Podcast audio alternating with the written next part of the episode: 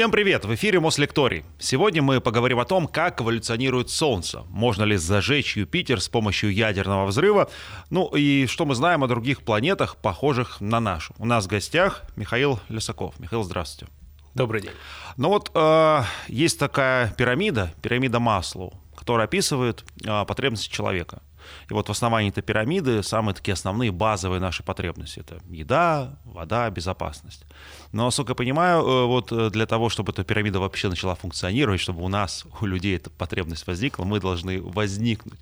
Поэтому в подвале э, есть какая-то невидимая часть этой пирамиды. И вот про это хочется с вами сегодня поговорить. О тех условиях, которые необходимы для того, чтобы жизнь в целом зародилась. Для того, чтобы жизнь зародилась, и для того, чтобы вообще возможно было существование какой-то жизни, э, во Вселенной должны сложиться достаточно большое количество разных условий. И обычно все рассказы про Вселенную и там, про ее крупномасштабную структуру, э, многие из них заканчиваются тем, что говорят, что у нас может быть много разных Вселенных с разными параметрами. А мы пойдем в обратную сторону. Мы найдем, начнем с самого невероятного, с того, что в принципе могут существовать разные Вселенные. И в этих разных вселенных могут быть разные параметры того вещества и, и э, разные, разные, например, скорости света, разные другие фундаментальные константы. И получиться так, чтобы могли, например, существовать атомы или атомные ядра, э, такое может быть не во всех вселенных. Вот нашей Вселенной повезло, естественно, мы здесь живем, мы точно знаем, что у нас существуют элементарные частицы, что у нас существуют, э, они могут э, формировать э, атомы, атомы могут совмещаться в молекулы, молекулы могут быть достаточно сложными, большими. Вот это все может случиться только когда фундаментальные константы, постоянная тонкая, тонкая структура, скорость света, постоянная планка имеют определенные значения. А, возможно, где-то есть другие вселенные, в которых, которым не повезло. Это самый-самый базовый уровень. В нашей вселенной должны быть такие параметры, чтобы она позволяла формировать э, элементарные частицы в более сложные структуры, в атомы и молекулы. Мы знаем, ну, вся жизнь, которую мы знаем, она существует вокруг звезд. Так. А, собственно, знаем мы пока только ее на одной планете. А, поэтому для того, чтобы жизнь была, а, нужно, нужен источник энергии, достаточно постоянный. То есть нам, например, не подойдут э, какие-то процессы э, космические, которые выделяют очень много энергии очень быстро. Они просто там разбрасывают все вокруг себя, они там сжигают, и они как раз могут уничтожать жизнь. А нужен какой-то источник энергии, который будет э, светиться долго. И лучше всего для этого подходят звезды. То есть мы знаем, что жизнь есть вокруг звезды по имени Солнце. А, мы знаем, сколько, а, какой возраст Солнца, это примерно там 5 миллиардов лет. И мы знаем, что Земле примерно столько же, там 4, 4,5 миллиарда лет. И мы знаем, что а, жизнь на Земле зародилась там примерно через миллиард лет после того, как Земля более-менее сформировалась. Ну и мы знаем, что у нас еще впереди, вот э, в нашей Солнечной системе, у нас еще там 5 миллиардов лет счастливой жизни. Так, Возможно. Успокоили. Да. Но звезды-то бывают разные. То есть вот у нас э, в, в нашей галактике Млечный Путь триллионы звезд. Э, большая часть из них, э, они не похожи на Солнце, они гораздо меньше, чем Солнце. А у звезд есть такая интересная особенность. У них многие характеристики связаны друг с другом. Очень хорошо. Например, чем звезда более горячая, тем она более голубая. Чем звезда холоднее, тем она более красная. Это одна зависимость. Вторая зависимость, чем звезда массивнее, тем она горячее.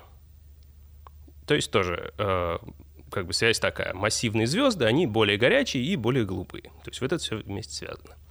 И последнее, что здесь важно, э, чем звезда массивнее, тем быстрее она э, сжигает все топливо, которое у нее есть внутри. А топливо — это в первую очередь водород. Э, в центре любой звезды происходит преобразование более легких элементов в более тяжелые. Это может происходить до, э, от водорода вплоть до железа. Это реакция синтеза, да? Реакции термоядерного синтеза, абсолютно верно. Э, и самые холодные звезды, самые такие легкие, но настоящие звезды, они могут водород преобразовывать в гелий, и все. Потому что чем э, более тяжелые элементы мы берем и хотим их столкнуть, тем большую температуру нам нужно иметь в центре звезды. Значит, маленькие звезды, они у них маленькая масса, у них маленькое давление и температура в центре, значит, они могут сжигать только самое, э, самое начальное топливо, только водород превращать в гелий. Звезда, взяли звезду побольше, э, у нее масса больше, она э, уже не красная, она уже желтая, как, например, Солнце. Э, она, у нее э, будет в центре давление и температура выше, и она может не только водород превращать в гелий, но и, например, гелий превращать в углерод. Берем еще более массивную звезду, она может превращать уже там углерод э, дальше там в кислород, в э, что там еще у нас есть, магний, ну в, более тяжелые элементы. И так вплоть до железа, потому что пока мы превращаем от водорода до железа, мы энергию получаем из таких реакций, а когда пытаемся превратить, например, железо во что-нибудь другое, например, там, не знаю, в свинец, э, то нам на это энергию нужно затратить. То есть вот звезды работают именно так. У них есть легкое топливо, они его превращают в более тяжелые элементы. А при этом, а, если звезда очень массивная, она очень быстро все эти стадии горения проходит и быстро сжигает. Водород превращает в гелий, гелий в углерод, кислород и так далее, азот и вот все, все вот это. А, самые массивные звезды могут вот прожить всю свою звездную жизнь за ну, там, 100 миллионов лет это совершенно ничтожно по, э, по меркам, по, по космическим меркам. Не по меркам Солнца. Да, да. Э, например, наше Солнце, оно сделает только половину оборота вокруг центра галактики за 100 миллионов лет. То есть некоторые звезды массивные, они образовались, они не успели даже э, один раз обернуться вокруг центра галактики. Вот. Достаточно быстро. Вот такие звезды, очевидно, для жизни не подойдут. Более того, звезда должна быть не только, эм, не только долго жить, но еще достаточно стабильно светить. Вот нам повезло, потому что Солнце очень спокойная звезда. Э, у нас э, там какие-нибудь вспышки на Солнце случаются, у нас прям для, э, для нас это такое большое событие. Да, новость. Да, а есть, а есть звезды, э, на которых вспышки происходят э, гораздо чаще, и они гораздо более сильные. То есть, как у нас обычно сравнивают в новостях? Вспышка размером там с Землю летит, выброс плазмы размером с Землю летит к нам. А там э, выбросы плазмы размером со всю звезду. Вот это особенно характерно для э, холодных звезд, для красных карликов, где э, происходит конвекция вещества. Они, они прям как будто бурлят, как будто кипят постоянно. А, и, соответственно, и, из-за этого очень много вещества выбрасывается. И вот э, рядом с такой звездой тоже жить э, не очень-то круто, потому что на тебя постоянно летит э, поток заряженных частиц, э, которые стремятся как-то тебе повредить. Обычно для того, чтобы жизнь зародилась, для того, чтобы простые молекулы могли совмещаться друг с другом и Э, образовывать более сложные, ну, например, молекулу РНК или ДНК, а для этого нужна жидкость. То есть, как мы говорим про Землю, что у нас на Земле Есть жизнь, вода. жизнь произошла э, в океане, где жизнь зародилась где-то в океане.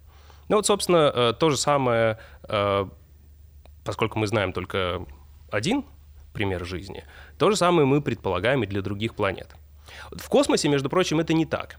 А, в космосе, если у нас есть какое-то облако газа, то в этом облаке газа, чтобы сделать сложные молекулы, а, нужно, нужна не жидкость, а нужны э, пылинки.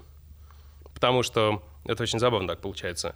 Э, молекулы садятся, не, не молекулы, а отдельные атомы садятся на пылинку, прилипают где-то, а там температуры типа там минус 250 градусов по Цельсию.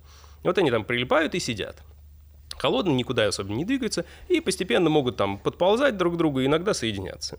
И вот так в космосе формируются сложные молекулы. А на планетах э, обычно нужна жидкость. Э, мы знаем, что точно для этого хорошо подходит вода. Э, и, в принципе, могут быть другие варианты, типа там жидкий метан, например. То есть вот на далеких планетах, типа там, или на спутниках, например, Юпитера, э, вполне себе может э, существовать жидкий метан, и он как растворитель тоже вполне себе неплох. Вода хороший растворитель. Именно поэтому в ней химические реакции некоторые происходят довольно активно. Вот. Но чтобы существовала вода, для этого, э, мы знаем из физики, должен быть диапазон температур от 0 до 100 градусов Цельсия. Вот в этом диапазоне температур должны э, находиться условия на той планете, э, где мы хотим, чтобы зародилась жизнь. А когда планета попадает э, на такое расстояние от звезды, где возможно существование жизнь, э, жидкой воды, э, такую зону называют зона обитания, зона, зона обитаемости. При этом э, чем более красная и легкая звезда, тем, соответственно, эти планеты должны быть ближе, потому что, они, потому что такие звезды светят не так ярко. Чем звезда больше, тем дальше должны быть такие планеты, чтобы оказаться в зоне обитания. Вот. Э, поэтому э, размеры орбит, они определяются тем, насколько яркая звезда в центре. Я имею в виду размеры орбит тех планет, где возможна жизнь. Потенциальная жизнь. Да, да. Вот. Это, пожалуй, вот еще один уровень. То есть нам нужна какая-то жидкость. А следующий уровень э, нам нужно защищаться от внешних воздействий. Нам очень повезло, э, потому что у нас есть целых два щита на Земле. Это атмосфера и это магнитное поле. Э, магнитное поле позволяет фильтровать все заряженные частицы. Вот почему у нас бывают полярные сияния. Потому что заряженные частицы, которых летит много от Солнца, это вот весь солнечный ветер — это результат этих вспышек, выбросов массы. Все это заряженные частицы. Вот когда они э, летят э, и попадают в область, где есть магнитное поле сильное, э, они не могут лететь перпендикулярно силовым линиям. Они могут лететь только вдоль них. Если посмотреть на Землю как на магнит, то силовые линии магнитного поля входят в, в поверхность Земли где-то примерно на полюсах. Ну, поэтому у нас компас так и работает. Mm. Что, когда мы э, смотрим э, на северную стрелку, она он указывает, э, куда надо. Вот. Именно поэтому полярное сияние происходит на полюсах, потому что там э, вдоль силовых линий можно глубже, за, э, глубже, эти частицы могут глубже пролететь в атмосферу и начать светиться. То есть долететь до тех э, слоев, где они уже сталкиваются с э, частицами земной атмосферы и начинают излучать. Ну вот. И, и то, и другое нас защищает. И атмосфера, и магнитное поле. Вот, например, на Венере магнитного поля нет. Зато очень плотная атмосфера. А, на Марсе э, есть небольшое магнитное поле, э, но, скорее всего, его недостаточно для того, чтобы эффективно э, защищать от космической радиации. Атмосферы там, ну, в общем, тоже особо нет. Там немного немного есть углекислого газа, но он достаточно разреженный и, в общем-то, сильно от космоса не, спас, не спасает. От одного от другого зависит, я так понимаю, поле атмосферу и удерживает в том числе? Нет, для Нет? того, чтобы удерживать атмосферу, нужно, чтобы планета была достаточно массивная. Mm. Вот с Марсом как раз произошло так. Э, он легкий, и поэтому молекулам того воздуха, который там был, той атмосферы, э, им легче вырваться из притяжения э, Марса и улететь куда-то на бесконечность, рассеяться куда-то mm-hmm. в пространство. А, размеров Земли и массы Земли достаточно для того, чтобы э, атмосферу удерживать. Хотя э, наша атмосфера тоже постоянно куда-то улетает. Чуть-чуть. Особенно самые быстрые, самые легкие молекулы, типа водорода. Ну, у нас в атмосфере водорода, наверное, и нет, поэтому потому что Улетел. Его, да-да-да, его, его легче всего разогнать, и он поэтому э, легко улетает куда-то. Вот. Э, в принципе, если объединить два вот этих э, этажа башни, жидкость и защиту, то можно, в общем-то, сделать планету, которая будет целиком состоять из воды. И, в принципе, кажется, что ничего не, не мешает образовываться жизни на такой планете. Она будет теплой, а, в ней может быть растворено много всяких разных веществ, солей. А, единственное, непонятно, откуда их взять. Да, наверное, должно быть какое-то ядро еще твердое, ну, да. чтобы было что растворять. И эти, эти молекулы будут использоваться как кирпичики для построения более сложных молекул, которые могут э, стать э, там уже органическими и привести к появлению жизни. И вода достаточно неплохо э, задерживает ультрафиолетовое излучение, например, и какие-то другие космические лучи. Поэтому, в принципе, такая планета-океан вполне себе может, э, может быть источником жизни. Ну, естественно, там должны быть какие-то э, что-то кроме воды, чтобы было из чего э, жизнь строить. Но это, в принципе, решается, например, какими-нибудь астероидами. Вполне себе. Mm. А, а сколько вот по, не знаю, по приметки ученых, а, потому что уже обнаружено, вот таких экзопланет а, существует, а, которые вращаются примерно на таком же удалении от своей звезды, от такой же звезды, как, соответственно, Солнце, вот, у которых есть атмосфера или магнитное поле, которое можно зафиксировать. Вот сколько наука сегодня таких планет знает? Ноль или их есть какое-то количество? Их, их есть какое-то количество. Процесс обнаружения экзопланет — он безумно сложный сейчас. Есть несколько способов для того, чтобы экзопланеты обнаружить. Первый э, — это э, транзит, транзитный способ, так называемый. Э, представьте себе, есть звезда, и есть э, планета, которая вокруг, вращается вокруг этой звезды. Вот эта звезда будет эта угу. планета.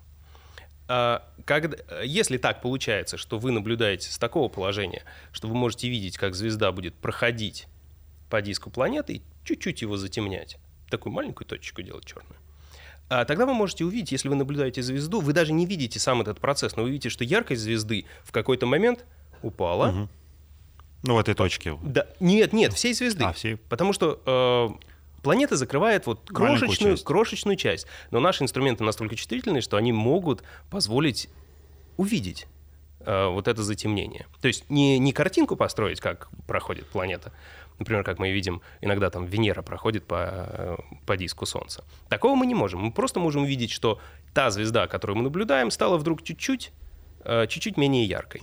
А потом опять стала такой же яркой. И так мы можем э, понять, во-первых, что что-то вращается вокруг этой звезды, что ее затемняет, и что это происходит периодически. Ну и как бы сразу классный вывод, что, скорее всего, это планета вращается вокруг звезды. Это первый способ как вы понимаете, он работает не всегда. Если планета будет вот так вот вращаться, вы никогда не увидите, что она а, проходит по диску звезды.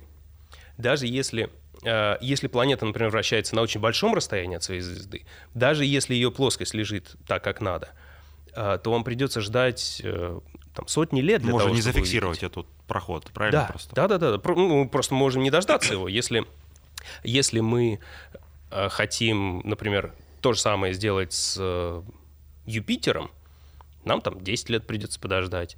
Если хотим то же самое сделать с Плутоном, 200 лет придется подождать.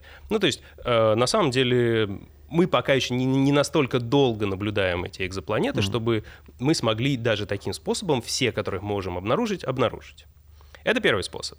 А второй способ, э, если есть планета какая-то, которая вращается вокруг звезды, она достаточно большая, то не только звезда же планету притягивает, но и планета немного звезду притягивает.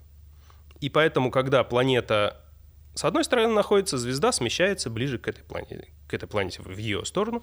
Когда там через половину оборота э, планета оказывается с другой стороны, звезда смещается в сторону этой планеты. Ну, просто ну, потому что они друг друга притягивают. Вы вибрации планеты и звезды фиксируете, да? Точно. Да.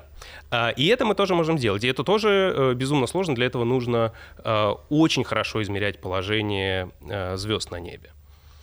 То есть здесь пока мы вообще не говорим ни про какие изображения, да, ни про магнитные поля, ни Некая ни планета про это. просто. Да. То есть достаточно сложно перейти от изменения яркости звезды э, к тому, чтобы понять, есть ли на этой планете, которая там затмевает звезду, есть ли на ней там магнитное поле, атмосфера и так далее.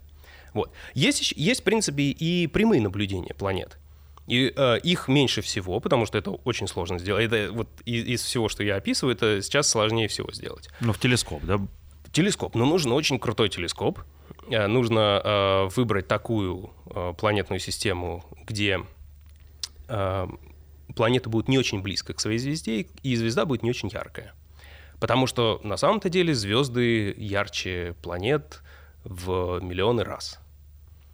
И поэтому э, нам нужно как-то придумать и сделать так, чтобы мы могли э, сделать такое искусственное затмение для нашего телескопа. Мы эту звезду закрываем кружком, и тогда видим то, что происходит вокруг нее. Вот те планеты, которые вокруг нее вращаются, мы их тогда можем хоть как-то заметить. Вот. Лучше всего это делать из космоса, потому что если мы это делаем на Земле, то тогда э, все равно свет, э, э, отраженный свет от разных частей телескопа, он все равно может э, мешать нам продетектировать эти слабенькие-слабенькие планеты. Перейти от просто наблюдений к выводам о том, что есть там, например, атмосфера или нет, э, для этого нужны э, хорошие модели. То есть, э, как ученые делают? Они говорят, самое простое предположение. У нас планета — это просто шарик. Можем мы описать наши данные? Можем описать. Если вдруг мы видим что-то в, наших, в, в том, как модель описывает данные, мы видим какое-то несоответствие, мы пытаемся использовать более сложную модель. Например, а что, если у нас есть шарик, у которого есть там тонкий слой атмосферы. Э, первым делом э, ученые рассчитывают, как это должно влиять на яркость звезды, когда будет проходить. То есть сначала мы закрываем звезду чуть-чуть атмосферой, и только потом уже начинаем закрывать э, полностью вот эту вот точку, которую мы закрываем. И вот по таким мелким деталям мы можем предположить, что... О там... размере, да, ее? Да, да. И это все только исключительно основываясь на яркости, на одном показателе? Да, да, да, да, да. Эм, э, это, это безумно сложная задача. Вот. Э, я не знаю насчет магнитных полей, то есть на данный момент э, сложно что-то сказать про магнитные поля, но атмосфера у некоторых планет обнаружена, действительно. Ну, состав вот. тоже понять невозможно издалека. Эм, хороший вопрос. В принципе, как мы обычно узнаем про химию какую-нибудь в космосе? Мы смотрим на спектры. То есть вот это еще э, Ньютон первый раз сделал, когда он там через призму свет пропустил, увидел, что э, свет, э, белый свет обычный, солнечный, он раскладывается на несколько цветных полосок, на радугу такую. Вот. И э, если мы э, очень подробно будем рассматривать такие разные цвета, то мы увидим, что яркость их не, не одинаковая. И есть некоторые так называемые спектральные линии, когда вот на какой-то определенной частоте, там, допустим, чуть-чуть желтенькая такая, у нас э, излучение гораздо ярче, чем вот на соседней частоте. Это называется спектральная линия, и обычно они соответствуют каким-то э, переходам между либо уровнями в атоме, либо между разными состояниями молекул. Вот, например, есть желтые линии натрия. И их, а, они всегда две вместе – они соответствуют каким-то энергиям э, переходов между определенными уровнями в натрии. И э, мы всегда знаем, что когда мы видим такие линии, то Тут тот объект, натрий. Да, тот объект, на который мы смотрим, там есть натрий. Именно так. Вот. А поэтому, в принципе, если появляются какие-то а, погла... например, линии поглощения, когда у нас атмосфера поглощает какое-то какое излучение, вот мы можем э, посмотреть на, на то, как э, ведет себя яркой звезды не только в полном, ну, как бы, все ее излучение во всем спектре, но и в отдельных линиях.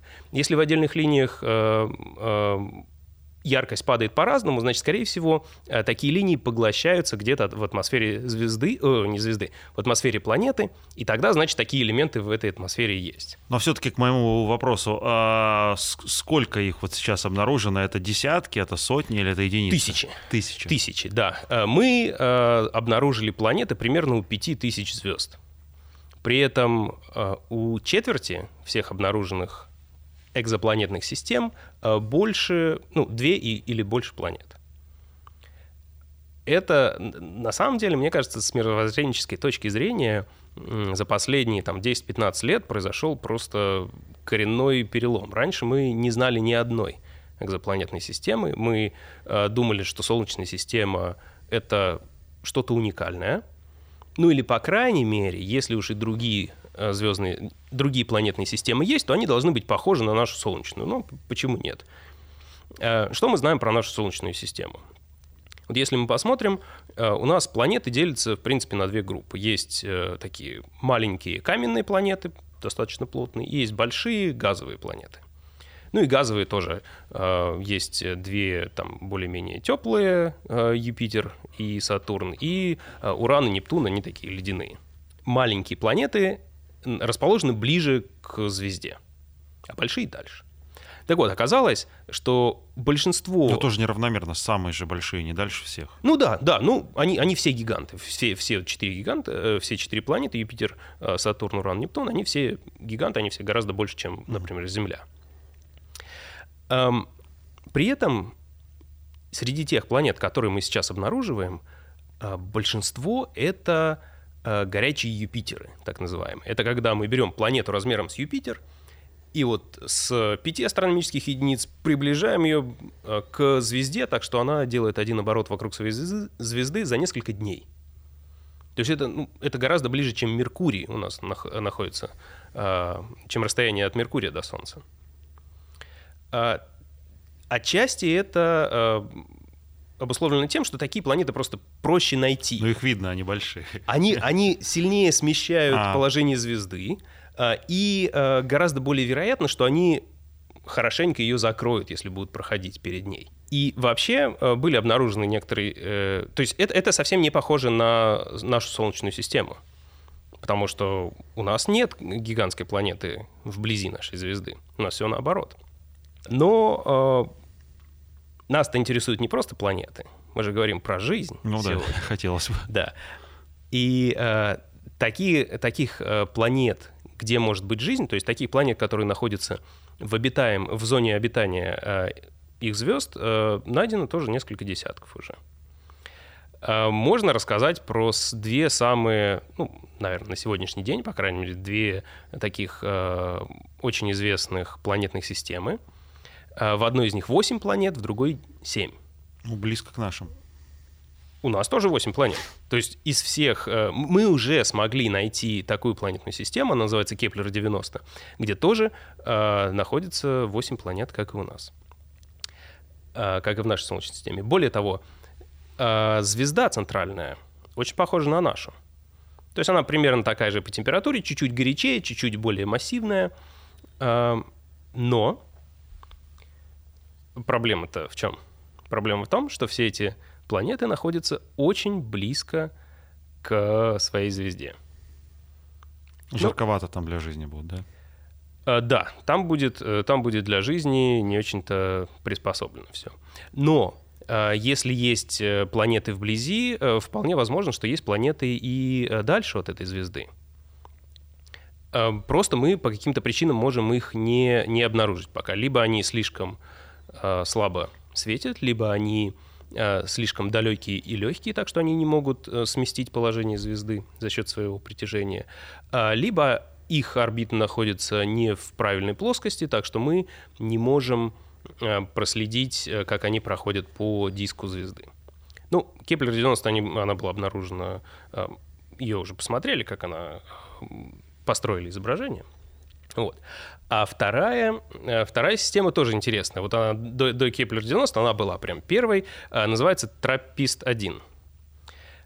И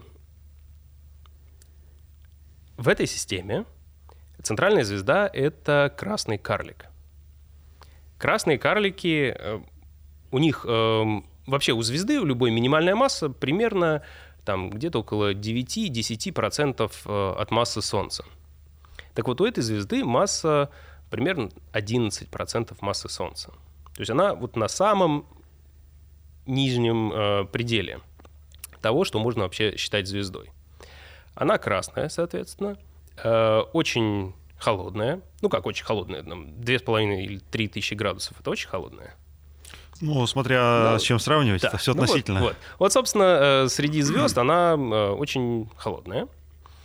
Э, и по размеру она примерно как Юпитер. Но гораздо более массивная. То есть она гораздо более там, плотная и массивная, чем Юпитер, но по размеру примерно такая же. И э, чем-то э, вот эта вся планетная система напоминает систему Юпитера. Ну, чуть-чуть больше, в несколько раз больше, чем э, вот эти вот э, спутники Юпитера.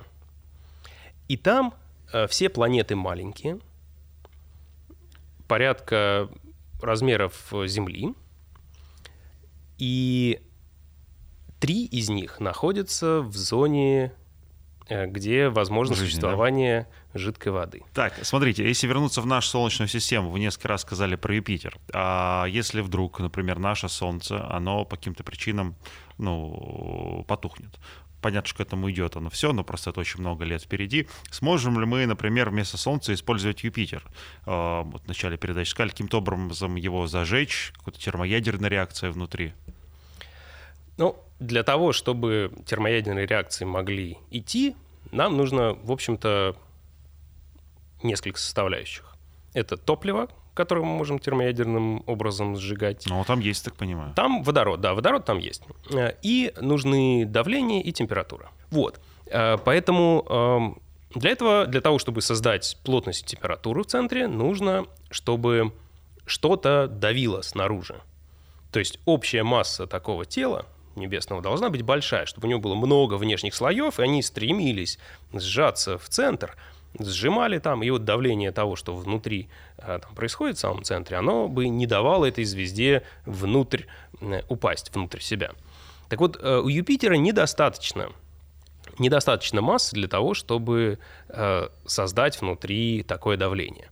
А что будет, если мы ну, как бы, например, создадим такую оболочку из э, термоядерных бомб, которыми э, сожмем центр э, и вот попробуем его зажечь. Э, скорее всего, э, у нас не получится создать такой вот хороший э, источник постоянного излучения. Скорее всего, Юпитер просто разнесет на куски. Почему?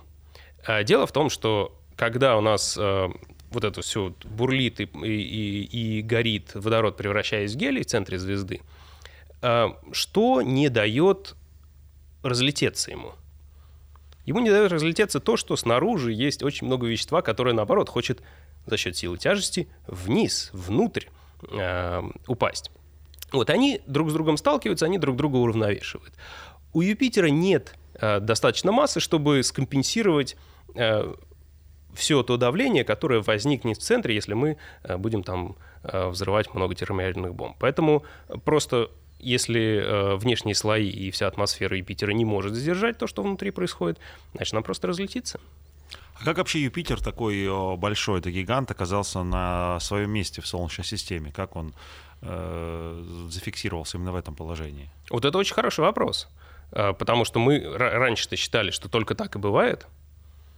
И, в принципе, теория была такая, что э, Солнце выело весь э, водород и весь газ вблизи себя, центре Солнечной системы, а вот на окраинах э, осталось больше газа, поэтому там могли сформироваться крупные планеты-гиганты.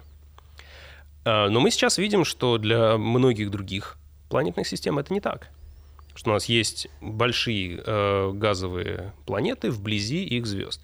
Э, и здесь есть два варианта либо у нас было так же, а потом Юпитер мигрировал на на задворке, на, на задворке, да, да на, на периферии Солнечной системы, а, либо а, наоборот, в остальных системах их Юпитеры мигрировали с далеких орбит на более близкие. Но это кажется менее вероятным, потому что э, как бы должно быть какое-то серьезное взаимодействие у планеты, которая и так уже далеко находится от своей звезды, чтобы так изменить ее орбиту, чтобы она могла э, к звезде приблизиться. То есть кажется, что скорее э, наша Солнечная система начиналась как вот те другие звездные системы, планетные системы, которые мы видим.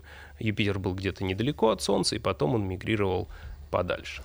Ну а Солнце и звезды, ну, Солнце-звезда — это же, по сути, разогретые для огромных там, температур, миллион градусов, э, газовые шары. Да?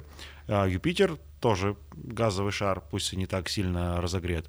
У Юпитера, по сути, есть э, планета вокруг него, там огромное количество спутников, да, больше, чем э, в Солнечной системе планет. Вот, чем он, под, по сути, отличается от звезды? Только, только массой. То есть в данном случае только масса играет ключевую роль. Был бы э, Юпитер более массивным, он бы мог зажечься как звезда. На самом деле даже не обязательно э, доходить до вот этого предела в 10 масс Солнца. А, в принципе, если есть тритий, если у нас есть два атома трития, мы их легко соединили, получили гелий сразу же. Это последний шаг э, вот этой реакции превращения из водорода в гелий. Вот ее осуществить проще всего из, вот, из там разных этапов. И если мы возьмем много трития, то мы, в принципе, можем зажечь звезду ну, не с Юпитером, но примерно если она будет раз в 80 больше, чем Юпитер, тогда мы сможем уже зажечь звезду на тритии. Но трития не так много, его тоже надо откуда-то взять. Потому что у нас во Вселенной еще со времен Большого взрыва это не очень-то сильно поменялось. Там 75% водорода, 25% гелия и ну, там сейчас 1%, наверное, приходится на более тяжелые элементы. Вот. Так что трития, в общем, в этом списке нет, и такие звезды теоретически могут существовать, но вряд ли, вряд ли массово. Вот. А Юпитеру не хватает массы. То есть, чтобы перейти из ранга э, планеты в ранг звезды, нужно пойти в спортзал и да, набрать массу. Да, да, да. А, хорошо, хочется вернуться к Вселенной, да, к Большому взрыву, о чем вот мы немного говорили. Вот, э, удалось почитать ученым, сколько энергии э, вот, э, было в этом самом Большом взрыве, и как эта энергия э, переросла в итоге в вещество. Потому что как вот это произошло, да, из энергии получились какие-то элементарные частицы, потом они стали объединяться дальше. Ну, Вообще в квантовой механике э, достаточно просто. Мы можем рождать э, частицы из вакуума и э, парами обычно. И, э, в принципе, это нормально, когда мы превращаем энергию в частицы. Но энергия большого взрыва, по большому счету, не, не так важна. То есть там, будет это единица там, с 60 нулями или с 80 угу. нулями. Э, это не, не так интересно. Главное, чтобы э, сохранялись, ну, для жизни нам важно, чтобы сохранялись некоторые свойства. Э, в частности, эта Вселенная должна жить долго, поэтому в ней должны быть какие-то силы, которые уравновешивают гравитацию и позволяют ей не только эм, стягивать все обратно э, в центр, но и могут расталкивать э, на, крупных, на крупномасштабных космических э, расстояниях, расталкивать все вещество друг от друга. Вот. И здесь, на самом деле, мы можем перейти к последнему слою этой пирамиды, mm-hmm. к последнему уровню. Это время. Мы знаем, что там Солнцу 5 миллиардов лет, э, Земле примерно там 4,5 миллиарда лет. И э, примерно через э, почти через миллиард лет после того, как Земля более-менее сформировалась, мы видим, что уже появляются первые признаки жизни. Какой-то простейший, но она зарождается примерно за миллиард лет. И это единственная оценка, то есть это единственный пример жизни, который мы знаем во Вселенной, и мы от него обычно отталкиваемся. А если мы, допустим, взяли большую звезду, огромную такую, а, и сделали вокруг нее планетную систему с очень хорошей планетой, которая находится а, в зоне обитания, на ней есть вода, на ней есть, э, у нее есть там сильное магнитное поле, которое защищает, плотная атмосфера, которая защищает. А, и говорим, давайте-ка мы вот здесь жизнь организуем. И все может идти хорошо, но такая звезда может жить только просто несколько сот миллионов лет. Она просто еще молодая, мы не видели ее рассвета. А, нет, дело, дело в том, что э, просто звезда прожигает быстро все а. свои элементы внутри. Э, и потом, если это действительно массивная звезда, она взрывается как сверхновая, например. Э, и, э, и все.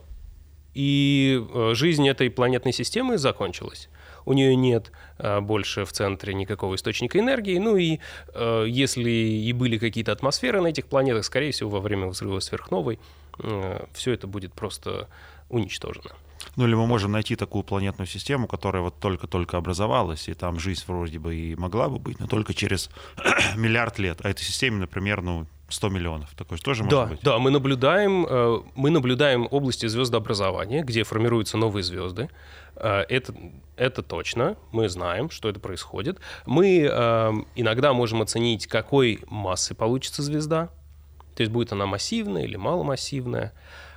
И, в принципе, в таких областях должны формироваться и планеты вокруг звезд.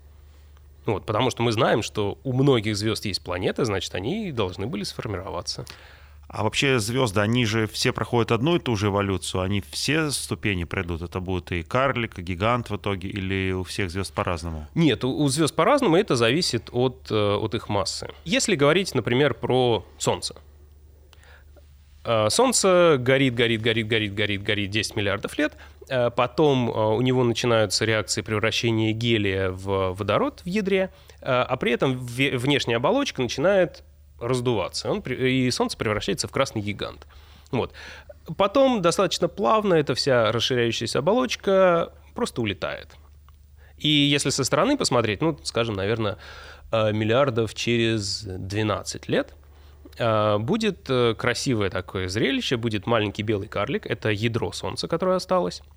И вокруг него такая э, светящаяся, э, называется планетарная туманность. К планетам она не имеет никакого отношения, но просто так вот исторически сложилось.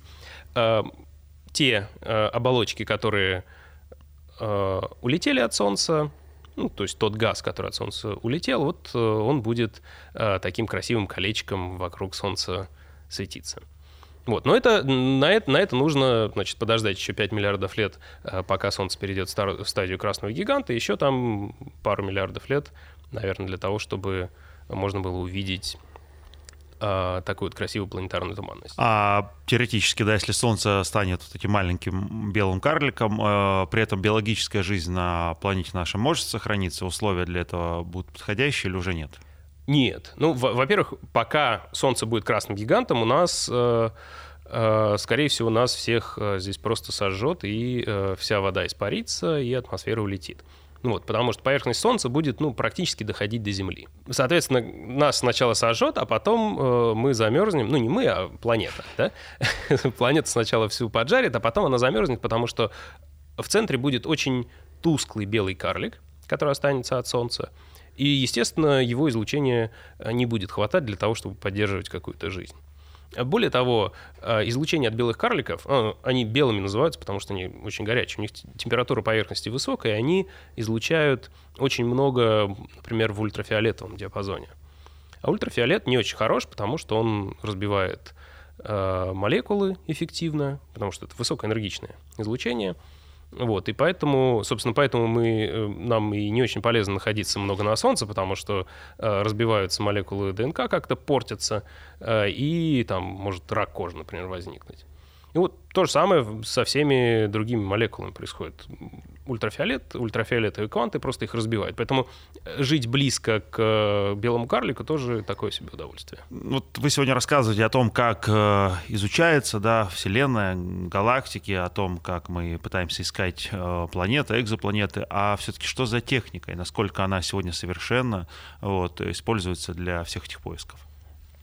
Ну, я, я рассказал уже, как мы э, ищем в оптическом диапазоне, и там техника действительно э, доведена прям вот до, до совершенства, и мы можем обнаруживать очень э, маленькие изменения яркости, очень маленькие колебания положений звезд, и так находить планеты вокруг этих звезд. Но на самом деле мы же ищем не только в оптическом диапазоне, мы, например, ищем еще и в радиодиапазоне. Причем в радиодиапазоне мы ищем разумную жизнь мы, как земляне, мы очень много а, всего излучаем в радиодиапазоне. Вообще, радиодиапазон а, — это то, что мы используем для коммуникации. Это спутниковая навигация, это радары, это Wi-Fi, это микроволновки. Вот, вот, вот это все... Телевидение. Скорее, да, да, телевидение тоже. Да. Более того, иногда мы посылаем очень сильные э, радиосигналы в космос, даже не для того, чтобы с кем-то связаться, а, например, для того, чтобы э, зондировать э, астероиды, которые летают вокруг нас. То есть для того, чтобы точно измерить расстояние, мы посылаем сигнал, как, так же, как радар, mm-hmm. э, например, корабли в море обнаруживает. То же самое мы делаем в космосе, только сигнал нам нужно гораздо-гораздо более сильный. Естественно, не весь сигнал э, попадает в астероид, что-то летит дальше, поэтому, в принципе, такие сигналы можно обнаружить с больших расстояний. И вот э, сейчас смотрят на ближайшие звезды, смотрят в плоскости галактики, смотрят даже на ближайшие галактики в попытках обнаружить э, следы таких э, таких искусственных радиосигналов. Это шум такой, да, какой-то радиошум или как? Да, это, это, будет, это будет похоже на шум, но он должен быть, э, должен э, обладать определенными свойствами. Такого пока ничего не найдено, но на самом деле э, просмотрено уже очень-очень много звезд. На все звезды, которые, э, у которых есть экзопланеты, на них на все наводились радиотелескопы, эм, причем самые большие радиотелескопы в мире. Э, например, телескоп Аресиба, э, ну, он недавно, к сожалению, сломался, вот. но у него диаметр 300 метров, он в кратере вулкана сделан. В общем, нам остается дождаться, когда мы из космоса услышим какой-то радиосигнал, и туда уже направим все взоры наших да. исследований. Ну, до этого нам главное смотреть вверх. Хорошо, спасибо вам большое а, за то, что приоткрыли дверь в этот безграничный, бескрайний космос. Спасибо вам.